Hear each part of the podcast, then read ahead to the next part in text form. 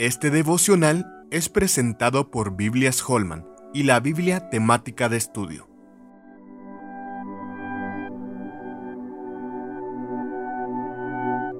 La garantía de nuestra resurrección.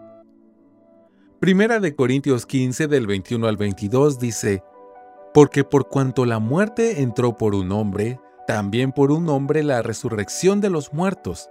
Porque así como en Adán todos mueren, también en Cristo todos serán vivificados. En 1 Corintios 15 el apóstol afirma que si Cristo no resucitó, la fe cristiana es vana y los cristianos son dignos de conmiseración.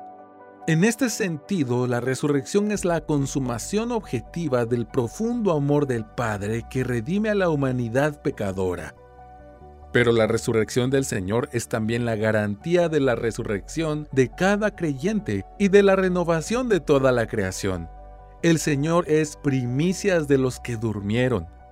En este segundo sentido, la resurrección de Jesús es el evento que revierte y redime todos los efectos destructivos del pecado de Adán.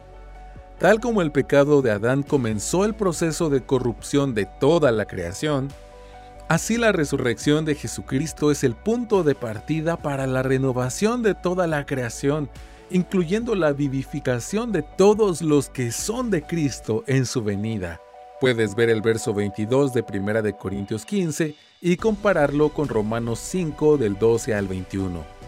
El Señor no solo puso su vida y la volvió a tomar, como dice Juan 10, 18, él mismo resucitará también a aquellos que son suyos. Con más de 250 artículos y devocionales teológicos escritos por más de 25 pastores y teólogos hispanos, la Biblia temática de estudio te ayudará a profundizar en el entendimiento completo de la palabra de Dios. Conoce más en www.bibliatemática.com www.radiomaría.com.